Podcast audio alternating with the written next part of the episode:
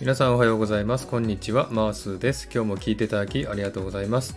このマースラジオはオーストラリア・シドニーからいろんな情報をお届けしています。今日もよろしくお願いいたします。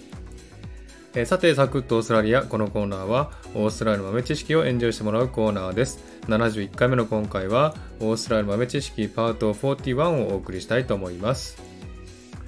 えさてですね、このコーナーで、えー、コーヒーと紅茶とあとビールをね、ご紹介しましたけども、今回はオーストラリアのワインをね、少しご紹介していきたいなと思っております。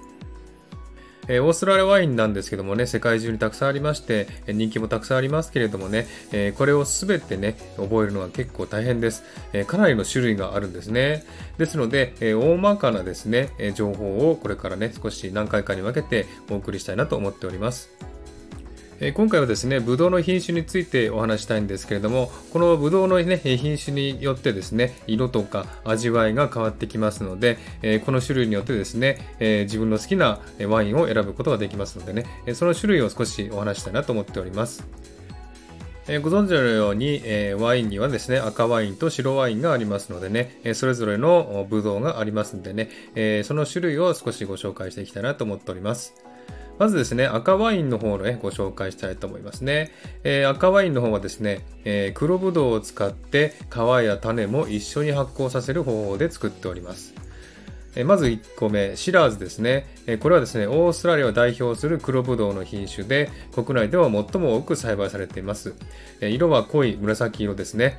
滑らかなタンニンで、え渋みを持つのが特徴です。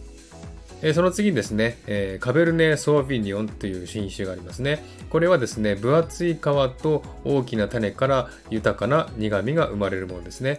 濃厚な味わいとミントのような清涼感があるものですね。えそして次、メルローですね。これはですね、タンニンの元となる皮が薄く、柔らかく、丸みのあるワインですね。色は深みのある紫色で、ベリー系の香り、滑らかな舌触りが特徴だそうですね。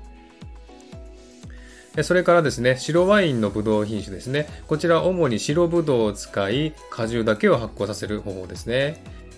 え、まずはシャルドネですね。これ有名ですのでね、知ってる方も多いかもしれませんけれども、オーストラリアで最も多く栽培される白ブドウですね。ブドウの粒は小さめで皮が薄いものです。爽やかな柑橘系の風味やトロピカルフルーツ系の香りと味わいがあるのが特徴です。その次、ソービニオンブランっていうものですね。これはグレープフルーツやハーブを思わせる風味を持ち、フレッシュで爽やかな印象のワインです。ブドウは粒が小さく透明感のある緑色をしています。その次、セミオンですね。ブドウの粒は大きめで明るい黄緑色をしています。気風菌をつけて長期成熟させると甘口でコクのある気風ワインが仕上がりますということですね。このようにですね、赤ワイン、白ワイン、それぞれですね、ブドウの種類によって品種が変わってきますんでね、その好みを選べることができるということですね。